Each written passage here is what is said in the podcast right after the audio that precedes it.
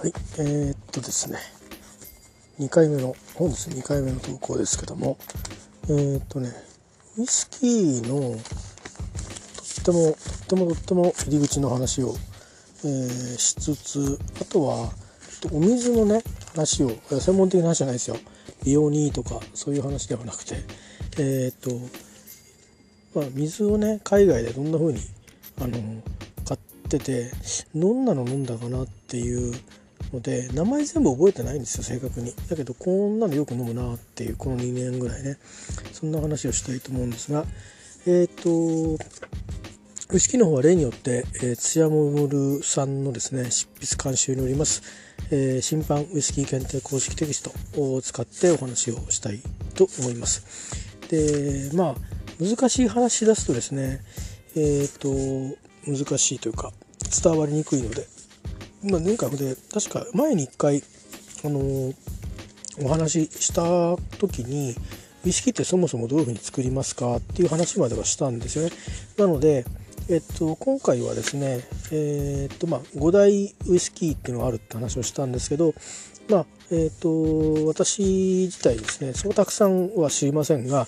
あの守備範囲はどっちかっていうとスコッチとかにジャパニーズなので、えー、まあ、スコッチウイスキーとかですね、えー、まあ、ジャパニーズウイスキーもあの最近あのクラフトウイスキーといってですねあのいわゆるサントリー日課キリンシーグラムといったところ以外ですかね、まあ、一応ズモルトさんも含めていいかな。そこ以外の、えーと、蒸留所、まあ、たくさん出てきて、えー、いるんですけども、えー、そういうところちょっとあまり詳しくはあの、えー、情報を私自身がね、え、まだ持ってないので、まあ、皆さん方ネットで調べていただくなりしていただくとして、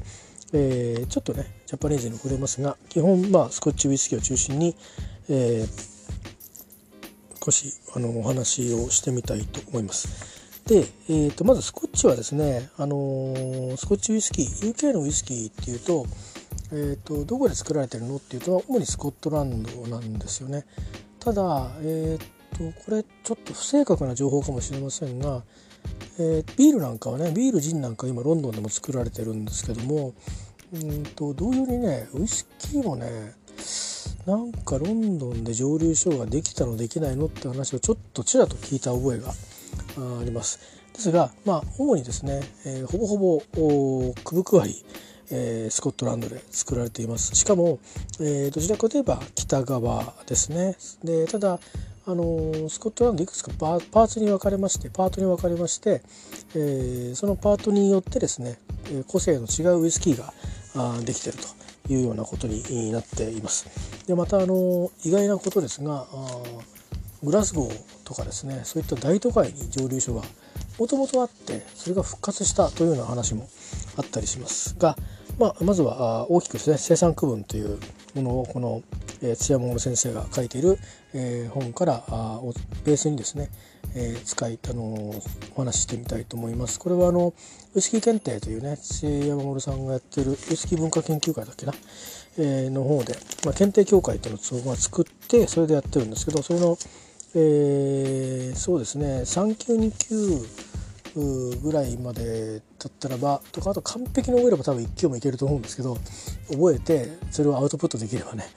えー、ただこれをざっと舐めて過去問をやるで繰り返し繰り返し知識を定着させていけば、えーまあ、私のように2級ぐらいまで取れるということだと思いますしでそれはあの趣味のね検定なのでプロラインは別のトラックがあります、えー、そういうのもあるので、まあ、詳しいあのこう知りになりたい方は、えー、ウイスキー検定とかあウイスキーコニスコニサー検定だっけな？あの辺りで調べてみてください。これから話すことは、まあ、そういう意味では一般的な理解ということで、えー、ご認識いただければと思います。まずですね、えーと、スコットランドでのモルトウイスキーの生産地区分ということなんですけども、えーまあ、まずスコットランドのエリアに入ってからあですがまずはあのハイランドモルトと言われているもので、えー、これかなりあの面積としては広くなります。あのー、そうですねどこの線かっていうとねエジンバラとグラスゴーはあのここではないんですが、えーとまあ、エジンバラから1時間半ぐらいで行ける、まあ、ダンディーとかですね、えー、それからあ、えーとまあ、アバディーンですね。えー、この辺り、えー、からインバレスの周辺から、えーとまあそうですね。この間ちょっと私も行きましたけど、えー、ターソーの辺りとかあとは、えーと、ウィックですね、えー、プルトに蒸留所がある、うんまあ、そういったようなところ広くですねハイランドと、えー、言われています。で、えー、まあここはもともとですねいろんなあの民族が支配をしてきたというところでありますが、まあ、キルトバグパイプクラウン制度などといったスコットランドの独自文化がもともとハイランドの伝統文化だったということで、まあ、文化の解説などもされています。まあ、この辺は皆さんもよくご存知かなと思いますけれども、えー、で、えー、ハイランドのですねさっき今ざっくり言いましたけど一応ね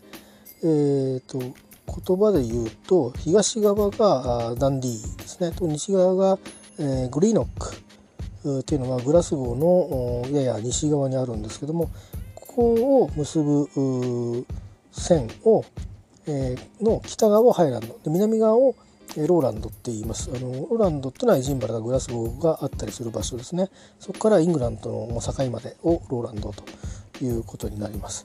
それであのハイランドの、えー、今で言うところで言うとまあハイランドっていうとじゃあえっ、ー、とねえー、いわゆるウイスキーいっぱいこう蒸留所がガーッと固まってるとこありますよねと。えー、例えばあ、ね、グレン・フィリックもそうだし、えーと、なんですかね、まあ、これこれ以上いっぱいありますねマッカランとか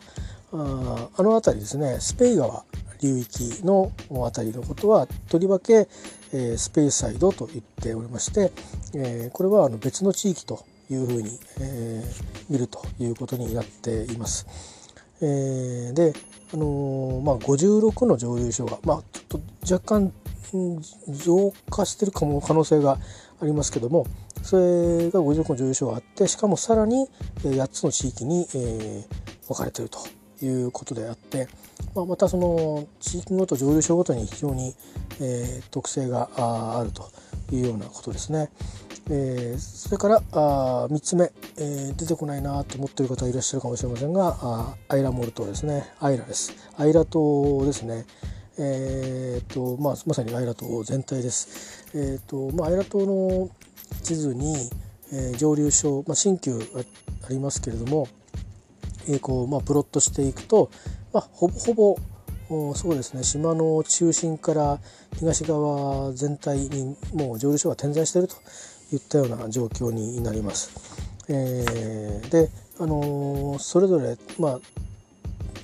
まあ、一色の味かっていうとそうでもないんですね。まあ、比較的ピートが効いた、あの、ウイスキーを作ってるところが多いし比較的どころかあガンガンにピートが効いてるしそれからヨード香のものすごく強い、えー、まあ香りのですねウイスキーを作っている蒸留所もがかなり固まってるエリアでありまして、え、個性的なんですけども、まあ、同じようなその、まあ、言葉で言ってしまえば簡単に同じように聞こえますけど、え、それぞれ、えまあえ、飲んでいますと個性が違う。えー、というようなあの味わいの 深いと蒸留所はですね、えー、今だと8つぐらいですかね。ウイスキーを作ってるところであれば、まあ、あの一つはもともと,、えーとウイスキーも作ってたんだけど今はモルトですね。あのいろんなオーダーに合わせてモルトを作る、えー、工場になってる、まあ、元蒸留所というのもあったりします。というふうにして、まあ、あのハイランドスペーサイドアイラモルトとアイラアイラとねこれぐらいが割とまあうんと多分メジャーなここだこの中にどんな蒸留所があるかっていうのを押さえると、えー、でそこにどんな製品作ってるのっていう銘柄作ってるのっていうのを押さえると大体まあ、あらかたのあのものが出てくるという形になると思います。でその他に、えーと、アイランズモルトといってですね島も結構あるんですよねスコットランドそのアイラ島もそうですけど、えー、例えばその、えー、アイラ島よりかはもっとこうアイラ島の手前にですねあの半島があるんですよ。その半島と,、えーとまあ、スコットランドの、まあ、グレートブリテンのですねメインランドの間にアラン島っていうのがあるんですけどそことかあとアイラ島の北側にあるジュラ島とかですね、えー、それからスカイ島っていうのがだいぶ上の方にありますね。それからアウターヘブリディーズ、それからあ、えー、最北端は島の最北端はシェートランド諸島ですけども UK はね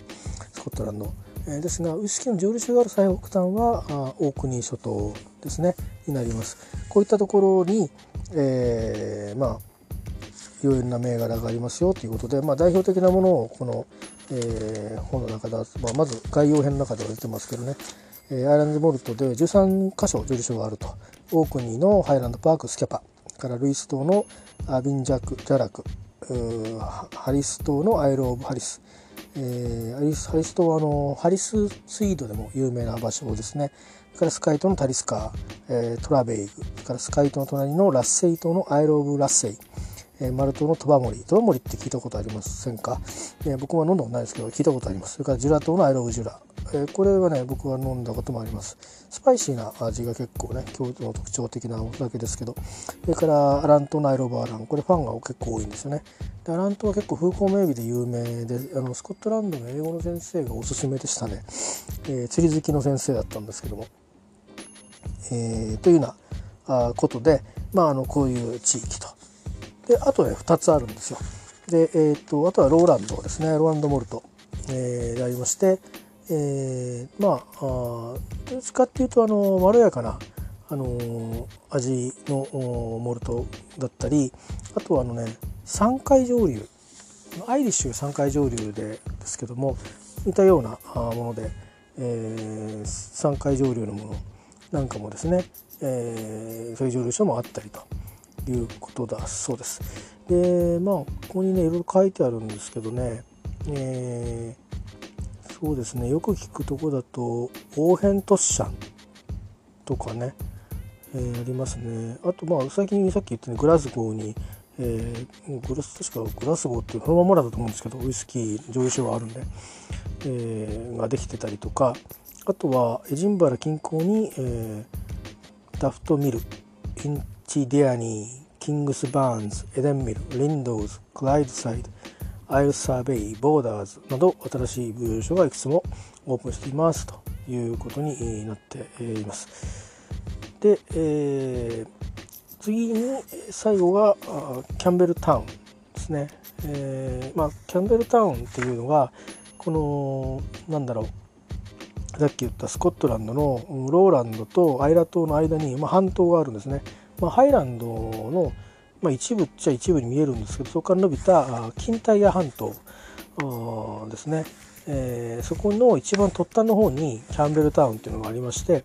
えー、そこに、えー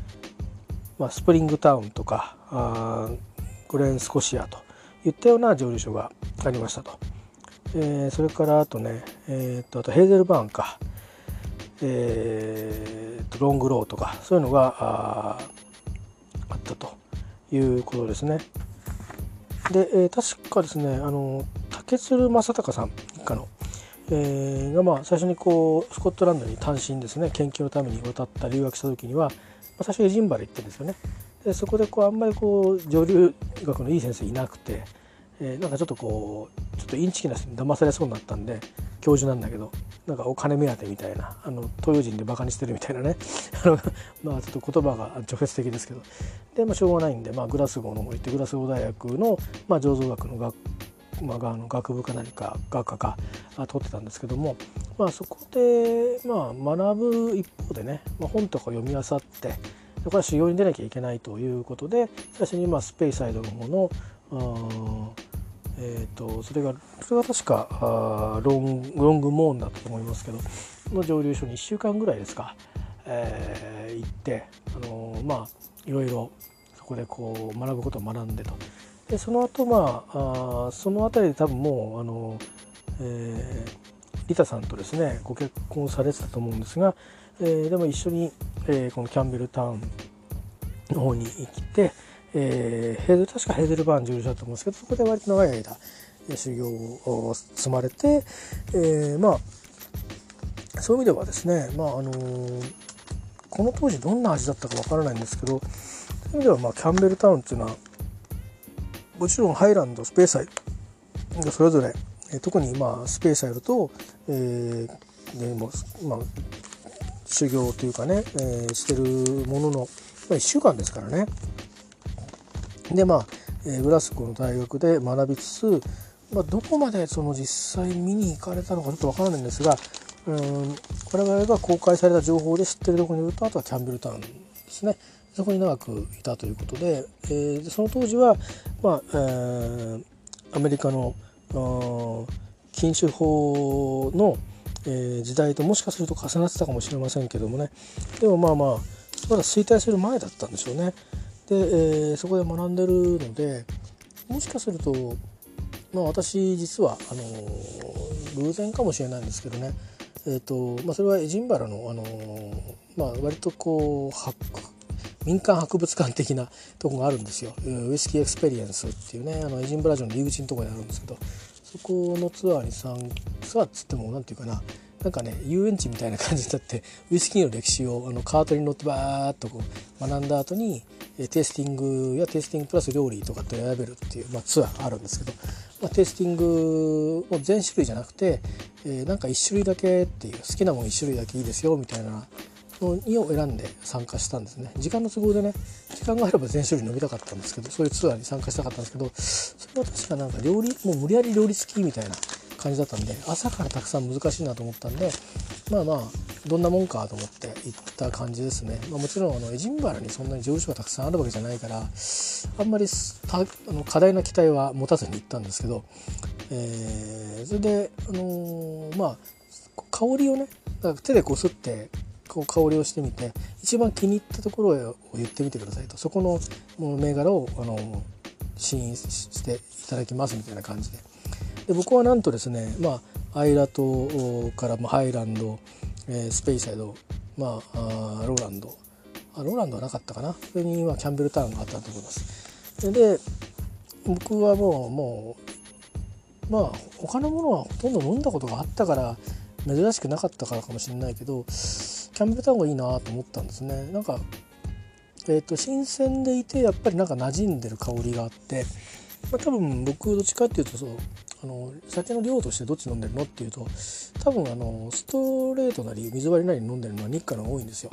で多分ですねそれでまあ今考えてみればそこでそんなに長く研修行ってたっていうのは実はキャンベルタウンだったっていうのは全然マッピングしてなくて頭の中で。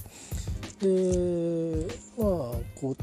甘さとですねえーと、味わいとでそんなにピートが効いてたような気はしないんですけど、まあ、香りはそこそこ個性があるえ、まあ、そういうことでね、あの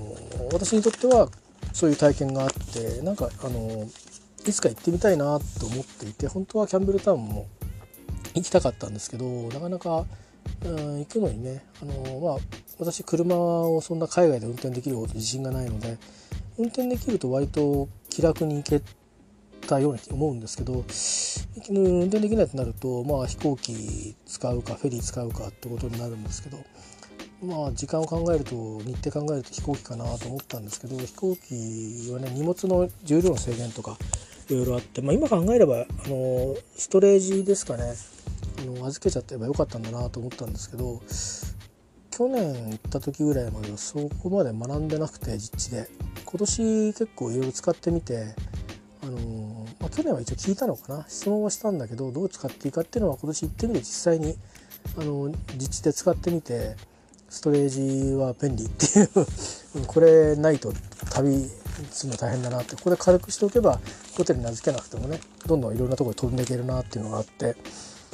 いうのは今年分かったんでね今年現地で計画するわけにもいかず、えー、残念ながらキャンベルタウンは行くことができなかったんですが、えー、まあそんなことで、えー、ちょっと整理しますとハイランドですね。それからハイランドに中に、え、位置しますが特別に、えー、分かれてるのはスペイサイドそれからあアイラそして、えー、ローランドキャンベルタウンということで、えー、と6つですね、あのシングルモルトということで言えばあ分かれますということです。で、えー、ハイランドから見ていきたいと思うんですけれどもえー、っとですね、えー、どう見ていこうかなっていうことなんですがえー、っとまあ主なところをプロットしていけばいいのかなと思うんですがえっ、とでもあれかな？銘柄そんな多くないから全部わーっと読んでいきましょうかね。でどこにあるかっていうのはこれ言葉じゃ通じないのでえっ、と地図な地図かなんかでね、えー、見ていただければと思います。であのサントリーが、えっと、アメリカにあるジン・ビームスの会社ですね、えっとまあえーと、合併というか買収したのかな？だからビームサントリー社ってことでで実際にその蒸留所のオーナーであったりすることがありますのでもともとの G ビームの方ビームビーム社が持ってたところを、まあ、ビームサントリーになったんで保有することになったというところともともとサントリーとして持ってたというようなところとあったりすると思いますけど、えー、あのどんどんあの北からとかっていうことではなくパラパラと言っていきたいと思います。えー、まずはですね、えーと、アードモアですね。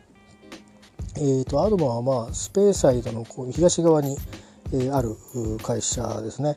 えー、それからどんどんいきましょう。アバフェルディですね。えー、アバフェルディはうんそうですね、えー、まあまああアバディーンやダンディーダンディーのやや北西という感じのところにあります。えー、まああの幹線道路ですね A 級号線、えー、沿いだそうで私もこの A 級号線実はあのタクシーでここここっち走りましたけどね2019年でね。それからバルブレア、えー、でバルブレアは、えーと、私ねこれ鉄道もしくはあのバスで、えー、ジョン・オグローツ行く間に近いとこ通ったっていうのを一応あ見てました。あのあの Google マップでね。それから、えーと、ベン・ネビスですね。これはね日課が持ってるんですよ。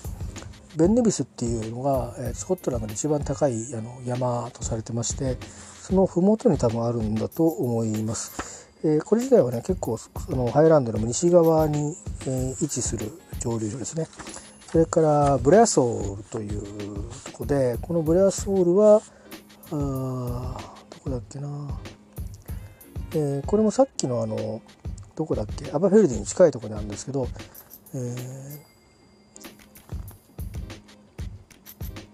独特でですねあのラベルはねカワウソがシンボルということになっております。それからこれは意外と日本でもですね量販店に意外とあったりしてちょっとなんか飲まないまま手放しちゃいましたけど私はね、えー、クライニクライヌリッシュクライノリッシュえー、ですね14年ものが結構出回ってると思います、えー、ですね。これがねクライノニッシュがどこだっけな。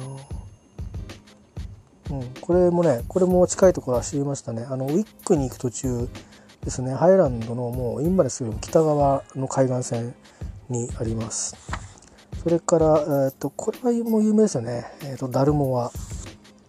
でダルモアもインバレスよりも北側にあります。えー、それからダルビニ。ーでダルビニーはあ逆にインバレスよりもずっと北側でさっきの、えーと、ベン・レビスに近い方のエリアにありますね。えー、それから名前だけはね多分ダルビンってよく聞かれると思います。それからディーンストーンこれは僕はあまり知らないんですけどディーンストーンっていうのがあります。これはローランドの境目に近い方ですね。それからエドラダワー。エドラダワーも結構有名かな。えっ、とこれはエドラダワーはそうですね。さっきのあのブレアソウルの近くですね。だからあスペーサイドの北側にあるということですね。それからグレンドロナック。グレンドロナックはえー、っとですねスペーサイドというよりも東側でアバディーンの北西部になりますね。でここは前テレビで見たことがあってあのあれです、えー、リリー・フランキーさんがもともとアイラ島にねおととしぐらいかなんかワウワウの、えー、番組で行ってたんですけど2日間に分けてで今回はスペーサイドをかその2回に行くと分けていくとだけどグレンドロナックだけは行きたいってことで アバディーンから入って多分グレンドロナック寄ったと思うんですけど僕もグレンドロナックは好きで好きでってたくさん飲んでるわけじゃなくてですねいろいろ調べてたんですよ。あのまだそのシェリーシェリーダルとか何にも知識がない頃でジャパニーズで日課サントリーって飲み始めたばっかり2015年ぐらいでだんだんそのスコッチ要は日本のお酒が高くなっちゃってえーと、なんでいわゆるヴィンテージものが全部終売になったりしてですねサントリーは幾分残ってたんですけどでもなかなか量が出てないでミカのもほとんど終売みたいな状況になってでまあ結構、値段もね定価も上がったりして残ってるものもそうするとなんかスコッチの、あのー、いいものが結構同じ値段で買えちゃうじゃんっていうことででちょっとスコッチのこと調べ始めたんですよね。で、えー、まあアイラ島のスコッチからまあまああのミーハーですから始めたんですけどもっと違う味のないのかなと思ったんです。あの、なんかいろいろ読んでたらもっとこう何て言うかな甘みが立ってるようなものとかえー、のものですかねジャパニーズのウイスキーっていろんな味が混じってるんですけど、まあ、いろんな樽をこう、えーと、バーティングしてるっていうこともあったりそのブレンドしてるってこともあるんで、えー、なんですけどまあなかなかスコッチのこと知らないからどうしようと思ってたら、まあ、そういう同じような質問をしてる人がいてネット上で。でそれにこう、あのまあ、なんどれどれどれどれとグレンドロナックどうですかっていう書いてあってでまあ調べてみたら買えそうなやつがその中でグレンドロナック確か16年かなんかか15年かのリバイバルとかってやつで、まあ、それはいろいろ意味があってねもともとのその16年っていうのとリバイバルは違うの銘柄らしいんですけど中身が。でもまあいい感じにあのシェリーダルの味が出てるとあの構成が出てるっていうことでなんだろうグレンドロナックってことでですねあの理科長谷川東京駅にありますけどもそこで試飲ができるっていうのもあの分かったんで取り扱いがあるとで行ってみようと思って行ってでまあとは言ってもねまだ飲んでみた時にどれ買うか決めてなくてあのえっ、ー、と何をしてるのかな。えっ、ー、とねアードベックも試飲できるっていうことだったんでアードベックの、まあ、10年ってよくあるでしょ。アードベックの10年とそれからえっ、ー、とあれですね。えっ、とアイラ島のえー、アイラ島のあれです。ブルックラディ。ブルックラディのあのクラシックかな？普通のあのねえっ、と青色の瓶のパッケージがね、えー、それとそのグレンドロナックもその銘柄と。まあ3つですね。それぞれ。で必ず1本何か買うっていう約束なんですよ。でそれで、えーと、1人 5, 杯までだ5杯か5銘柄か10銘柄か なんかね、えーまあ、1杯200円とか300円で飲める飲めるって試飲できるんですよ。あの1回ね。多分30ミリぐらい多分ついてくれたと思うんですけど。でえっ、ー、とまあそれで味わってみて考えました。それぞれ。でそれぞれね美味しいんだやっぱり。でうーんと思って。だけどまあ多分アイラ島のものはこの後も買うだろうなと思ったのとあのアドベックは意外とまあ街中でも売ってるからまあこういう味かと分かれば買う。でもグレンドロナックってそうそう街中に置いてないから今買おうと思って、えー、グレンドロナックを買いました。でグレンドロナックはその当時、まあ、自分で思ったのが、まあ、ちょっと記念がねそのことがあったら開戦しようと思って、えー、まあ去年ウイスキー結構いろいろ今年もあのー、持ってて開けないなっていうの飲みきらんなというものはえー、結構集めたものは 集めたもののこれは飲みきらんぞというのに気づき、えー、まあもう昔ほど高値ではないしそんなにね高値がつくようなもの持ってないんですけどでもまあまあ数がかさむとねそれなりの値段になるんで、えー、まああのー、整理という意味と、まあ、あとは、えーまあ、ウルフバーンのねお酒そんなにバカ高なもんではないですが安くはないのでそれを買ったりイベントに参加する原資を作る意味でも、まあ、整理をしましてでいろんなお酒はどんどんもう人手に渡ってったんですけど、まあ、そのグレンドロナックだけは残してありましてでこれはあの自分の子供ですねあの何人かいるんですけど、えー、最後の子供がまあああの、まあ、進路がはっきりしたら開けようかなと思って取ってあります。まあ社会に出るまでは待てないので進路が決まったらということでねいわゆる高校を、えー、卒業して、えー、何らかあの次のステップをちゃんと見つかったらまああのもう数年えー、というところまで来ますんでまあよくそこまで、えーね、元気でいてくれたなという気持ちも込めてね回線しようかなと思って撮ってあります。説明は個人的な話になくなりましたけどグレンドロナックですね。でここではあのいろんな蒸留所でやりますけど、えー、リリーさんハンドフィルしてましたね。そのハンドフィルのお酒がやたらうまいって言ってました。多分高めだと思うんでおそらく180ポンドぐらいするんじゃないのかなって思うんですけど2万ぐらいするんじゃないかなって個人的には思ってるんですけどどうですかね？そうでもないのかな？この間僕ハイランドパーク行った時にえっ、ー、とあの買ったお酒は80ポンドぐらいだったんで、えー、14年ものぐらいですけどね。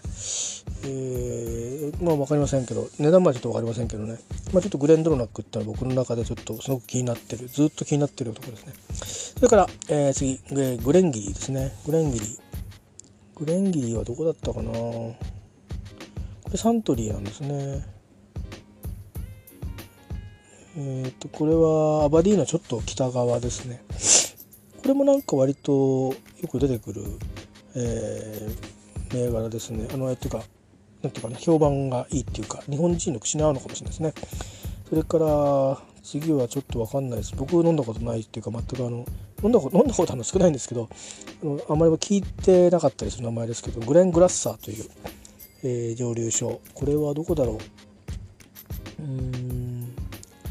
えー、っとですねスペーサイドのすぐ右側っていう感じですかね、えー、はい。それからこれは聞いたことある人多いかもしれない。グレン・ゴインですね。これはローランドのとの境目ですね。東西側の境目にあります。それからグレン・オード。グレン・オードはあこれはねインバネスからちょっと北側にいたところですね。多分道路の途中で通ってたんだろうなと思いますね。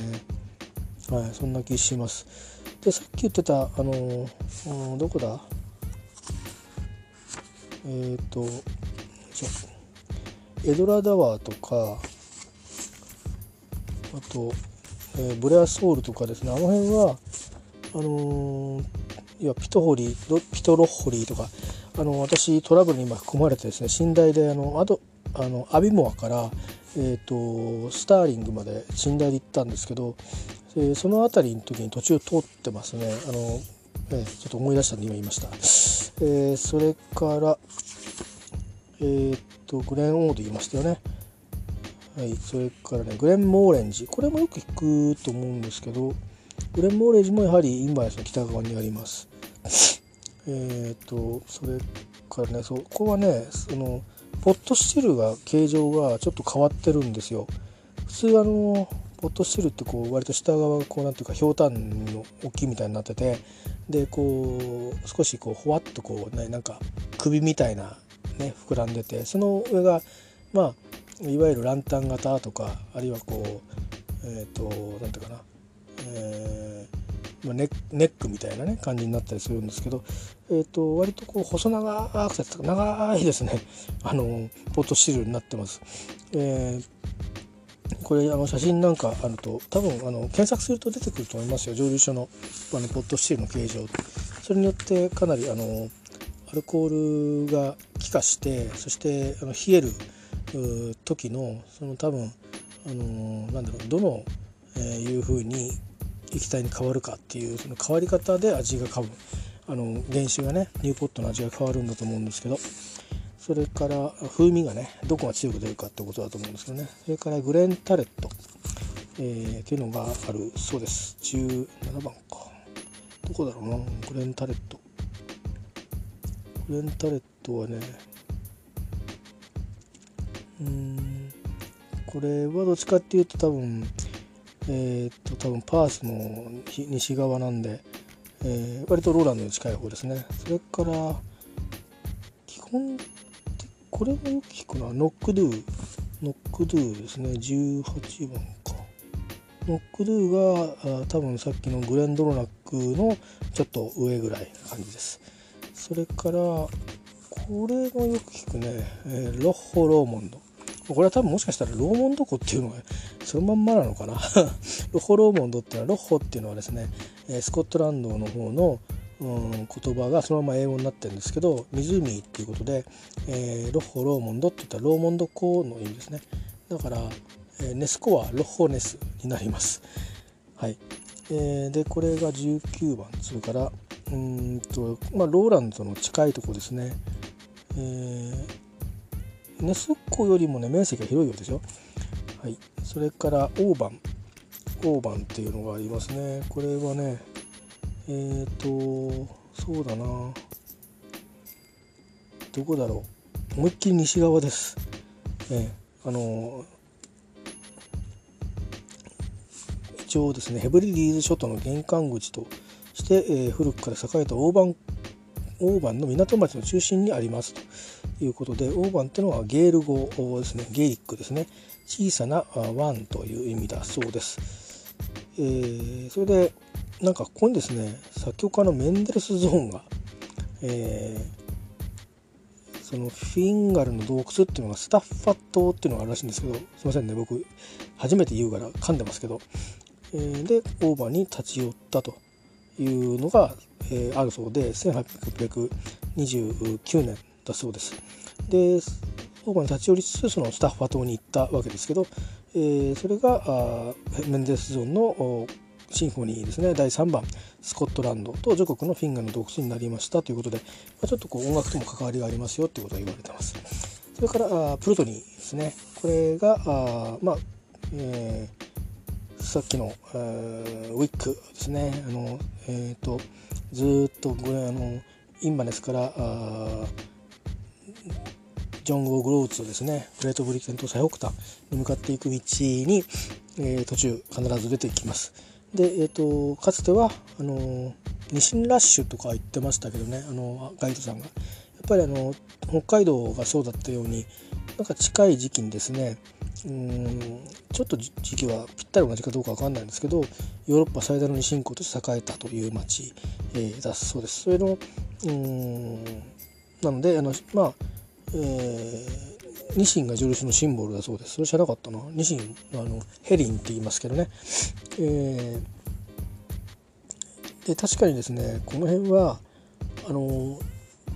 バスで走ってるとあのあれなんですけど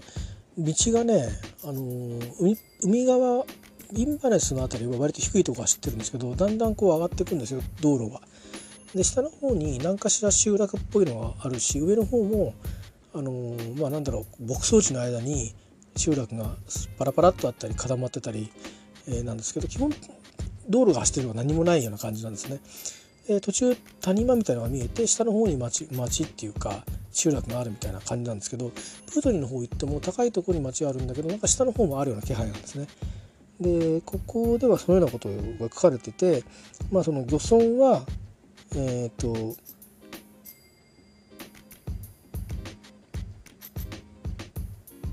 うん、港港は下にあって、えーと、村は上にあると、まあ、そういうことですね、まあ、だからそういう地形だからそういうふうになってるということだと思うんですけど、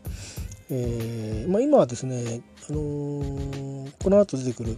あのウルフバーンが最北になったんですけどかつてはここが最北端。あのグレートブリテンと最北端の蒸留所でした。で今はタイの会社がですね、えーと、実際この経営権を持ってるということで、えー、ありまして、えー、そうですね、えー、だそうです。でそのウルフバーンの、あの創業者のアンドリューのお宅っていうのはご実家っていうのはこの、え、プルトニー蒸留所のすぐそば ということだすぐ裏だって言ってましたからどれぐらいの裏なのかちょっと日本的感覚の裏なのか、まあ、数キロ先の海での裏なのかちょっと分かんないですけど、まあえー、要はウィックに住んでるということですよね。ご実家があるということですね。それからあ次の銘柄いきます。ロイヤルブラックラ。これが、これ僕あんま分かんないな。えっ、ー、と、これはね、インバネスから、うん、えー、スペーサイドの方に向かっていく感じの海側にありますね。はい。えー、高級リゾート地として知られるネアンの町から1.5キロ南に下ったところにありますって言ってるから、えーと、海側が多分そのイアンネアンでそこから下ったところにあるんでしょうかね。えー、それからですね、えー、次、え、ロイヤル・ロッホナガこれは割とメジャーかもしれないですね。あのこれもね甘い甘いモルト飲みたいんですっていうと必ずうんと推薦されるお酒かもしれないです。で意外とね手に入りやすい価格なんですよ。日本円で3000円台か4000円台で買えますね、えー、でも一応ロイヤルがついてるんで一応かつて、えー、OK との関わりがあったということですね、まあ、ビクトリア女王との関係ということだそうですけどこれがあどこだろうな。アバディーンの西の方にあるという感じですね。それからこれも結構聞くことが多いと思います。トマーティンですね、えー、インバネスから南に24キロと言われて、えー、いるとこですね。ここも結構有名かな。それからタリバディーンっていうね、えー、ところが銘柄があってこれがえー、っとどこだろう。だいぶだいぶ深くなってきましたよね。えー、っとローランドに近いとこですね。えー、それから最後に、えーまあ、ウルフバーンということで、えー、サーソーに、えー、開したあ創業を開した新しい蒸留所ということで、えーまあ、サーソーになります。で私が行ってきたところでまああのこの間、えー、お話をした通りであります。ウルフバーンっていうのはバーンっていうのが小川っていう意味でウルフではもうウルフです。ですから狼の小川という意味でですね、えー、いうわけでありまして、えーとまあ、かつてもともとウルフバーンという蒸留所があってそれがまあ、あの創業しなくなっていたものを、えーまあ、その名前を、登記所に行ってえー、お金はいくらかそんなに高くないそうです。えっ、ー、とアンドリューが説明してくれてましたけどプレゼンで、えー、でそれでまあそれを使って、え、しかも仕込み水なんかは冷却水っていうのは旧蒸留所と同じものを使っているということですね場所は少し違うところにあるそうです。はい、いうことでございました。あ26蒸留所駆け足で、はいえーと、ハイランドの、ね、ご紹介しました。でハイランドでもクラフト蒸留所はありますよということになってますんで、えー、興味があったら調べてみてください。で、えー、と時間をねちょっと見てみるとこの後にスペーサイドとか他の地域をこういろいろ言っていくとなるとスペーサイドは結構あの深いので えー、で私ほとんど詳しくないので、えー、ちょっと別の回にね、えー、したいと思いますよ。で、えー、アイラ島に飛びましょう。でアイラ島はあまあそうですねえっ、ー、といろんな行き方があるそうで、まあ、フェリーで行くっていうのが割と一般的っぽいですけどもちろん飛行機でも行くことができますと。えー、でまず順番に行ってきますとですねえっ、ー、と、まあ、さっきね島の、まあ、中心部から東側って言いましたけど、まあ、西側もあるからほぼ全域ですね北側除いて。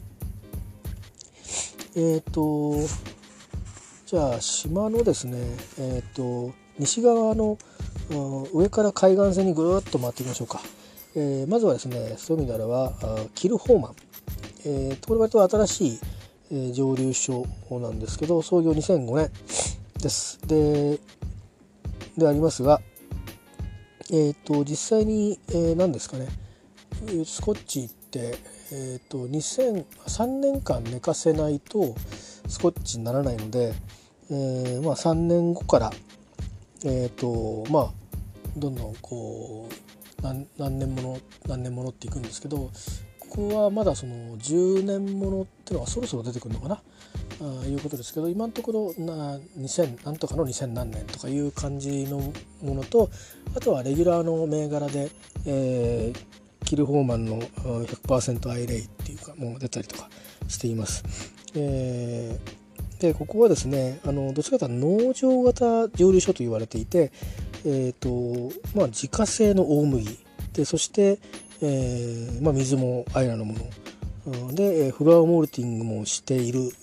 わけですね。だからよそから買ってるわけじゃないです、えー、であのほぼまあ麦芽の4割はえ、ー、とまあ買ってるんだ。なんかごめんなさいね。買ってるけどフラワーモルティングもしてて4割は自分たちで賄ってると。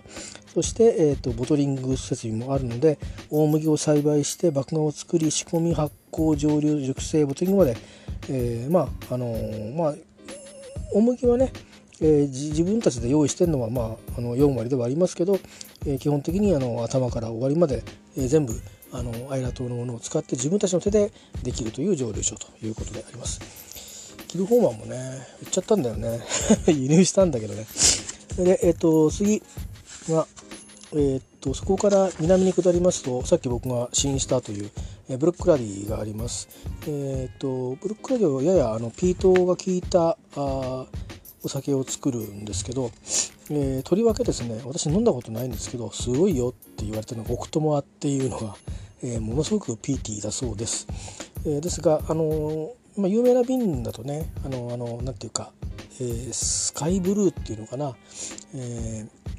そういう青の瓶とそれからあと黄色の瓶のやつがあってあと黒い瓶があるのかな、えー、ありますがあここもえっ、ー、とまあもともとはあれなんですよね。えっ、ー、とちょっとこう停滞した時期もあったんですけど、まあ、元ボボーンワ蒸留所のね、えー、ジム・マッキワン氏が、えーと、中心になってですね、えー、盛り返して今、えーと、非常に、あのー、勢いのある蒸留所になっていてでここはあのジンも作ってるんですね。えー、いうことで非常にあのユニークなあ蒸留所であります。えー、それからあ次に行くとぐるっとね回るんですよそこから。で対岸にあるのがボーモアですね。えー、まあボーモアの説明はいいですよね。えーと、調べてください。えー、でボーモアも多分今でもフルワーモルトをしてフルワーモルティングしてると思います。で今フロアモルティングしてるとこ少ないんですよね。それからぐるっとですねあの南の方にあの海沿いに下っていって道を行きますと、えー、昔はあの蒸留所があったと思うんですけど、えーと、ポートエレン製爆所っていうのがあって今ではスターモルトモルトスターかになってるんですけど確かその辺りにねあのフェリーの船着き場が2箇所あるんですけどこっち側ともっともっと北の方とね、えー、多分ポートエレン確かあったと思いますね。上流州あの港がね。でこの近くぐるっと行くとあの蒸留所がどんどんどんと並んでるとこがあるみたいです。僕行ったことないんでイメージなんですけど、えーと、まずは最初に出てくるのはさっき僕も試飲した、えーとアードベッグも含めてなんですけど最初に出てくるのが、えー、ラフロイグですね。でこれがあのビームサントリー社が保有してるんで多分日本でも今よく見かけると思います。ラフロイグの10年。でラフロイグ自体はあのプリンス・チャールズが、まあ、お気に入りで、えー、まあ、王室御用達になっております、えー、でラフロイグね僕もね実はなんだかんだで飲んでなかったんですけど、うん、飲んでなかったんですけどあのー、そのウルフバーンのえーと、アンドリューが講話してくれた時にサントリー元サントリーのえシマーズさんだっけ、えーと、がいらっしゃってて講話してくれた時にお持ちいただいた中にビームサントリーってこともあるのか、えー、このラフロイグも入ってて、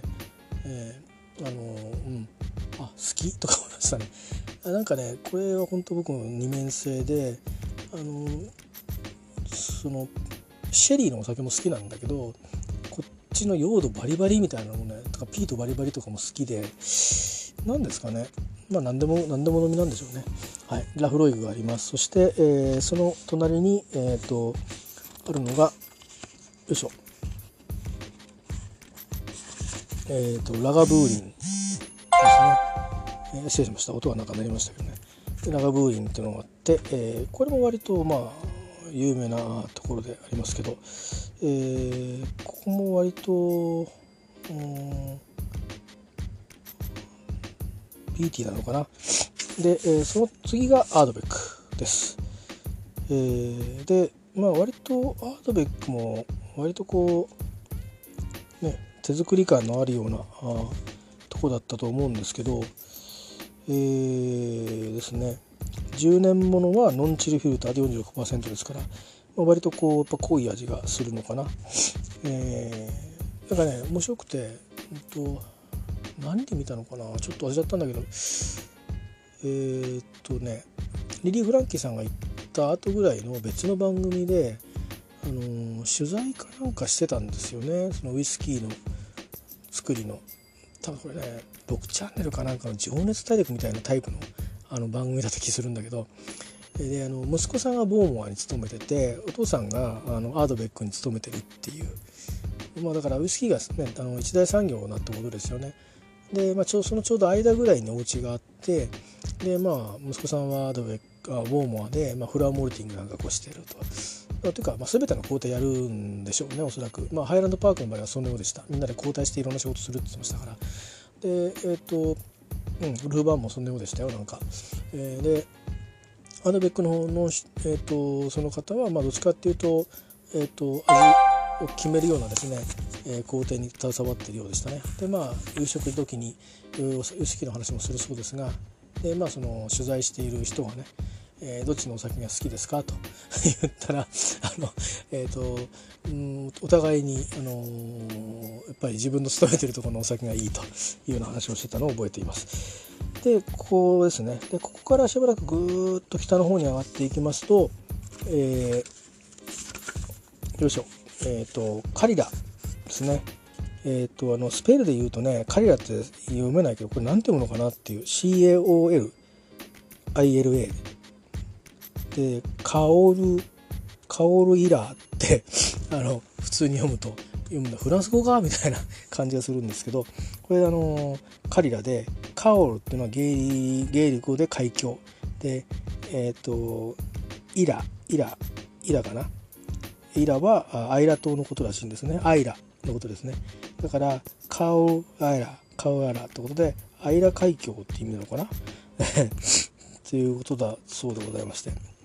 で、えっ、ー、と、ここも、まあ、ピート用、えー、ということらしいんですけど、えー、最近は、まあ、あの12年18年。ちょっとごめんなさいね。音が、ね、うるさいですよね、えー、あれ？今どこまで行ったっけ？カリラのこと言った？カリラ。カリラのその薫ってっていうね海峡でイラっていうのがアイラのことですよと。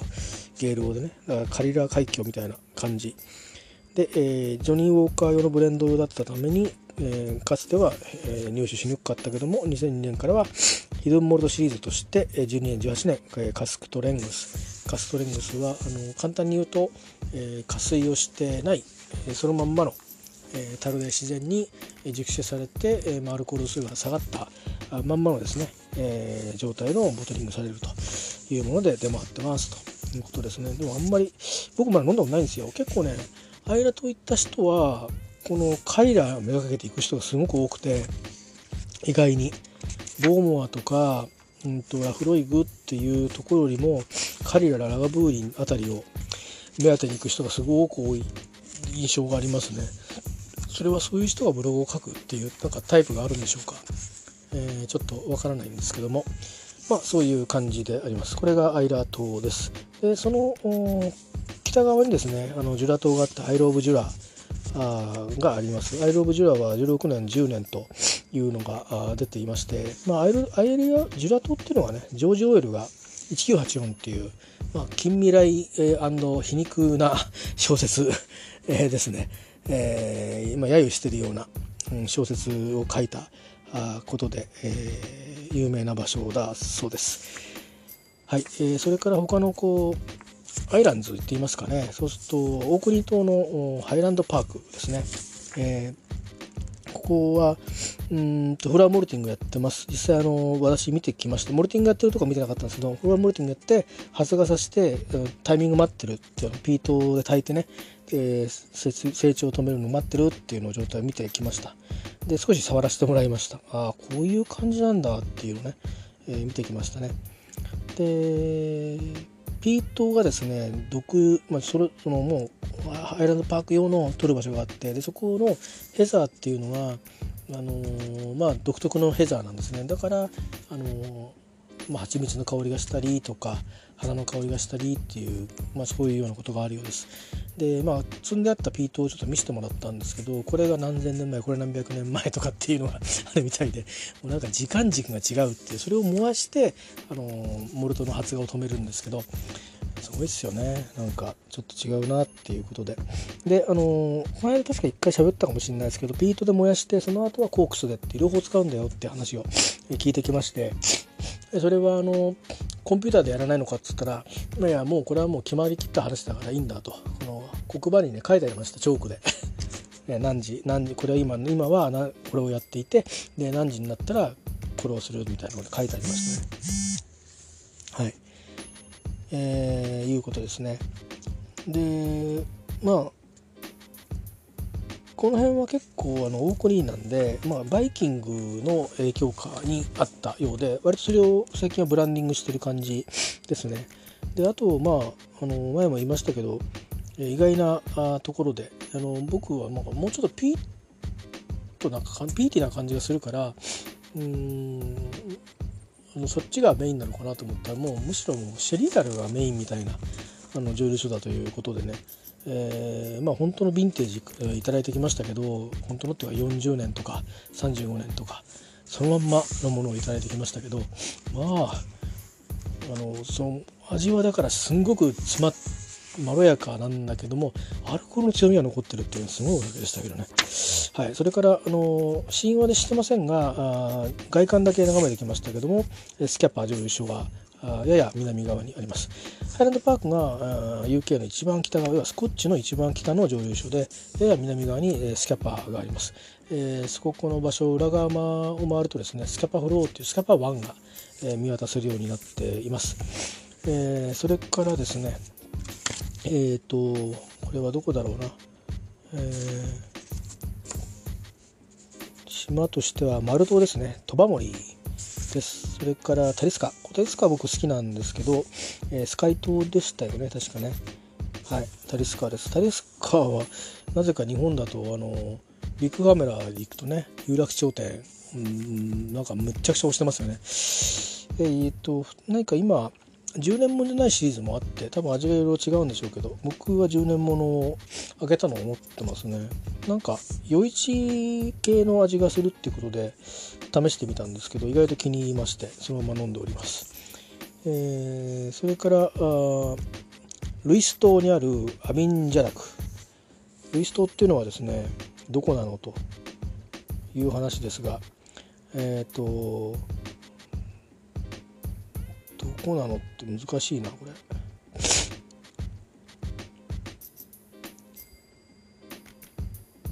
うんとね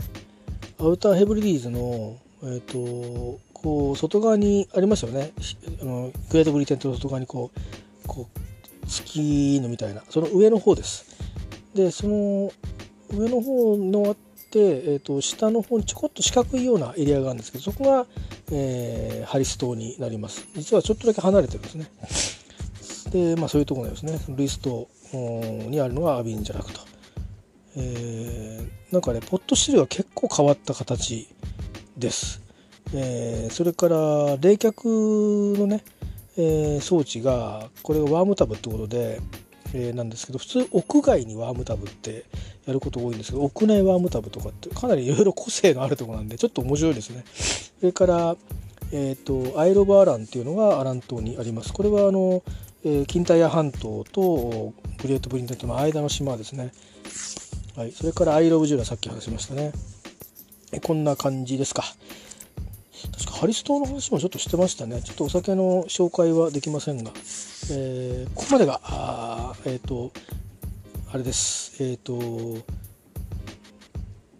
アイラ島とアイランズとハイランドになります。えスペイサイド、ローランド、それからあとなんだっけ、キャンベルタウンを除いています。以上が銘柄のご紹介でした。あくまで主要銘柄で、えクラフト上昇もあるということですからこの限りではありません、え、ちょっと聞いてみて、えーと、多分これだけだと何の あの参考にもならないのであのスコッチの銘柄ちょっと調べてみようかなとかあ飲んでみたいなとかあるいは、うん、やっぱりここで僕行ってみたいなとかいうことになればいろいろあの旅をした方のブログがあったりあるいはその、えー、例えばアイラ島であればそのタクシーなどをねチャーターしてあらかじめチャーターして回っていくというようなことであればあらかじめ相談をしたりとかよかったりあるいはお友達お仲間とツアーに参加していくとか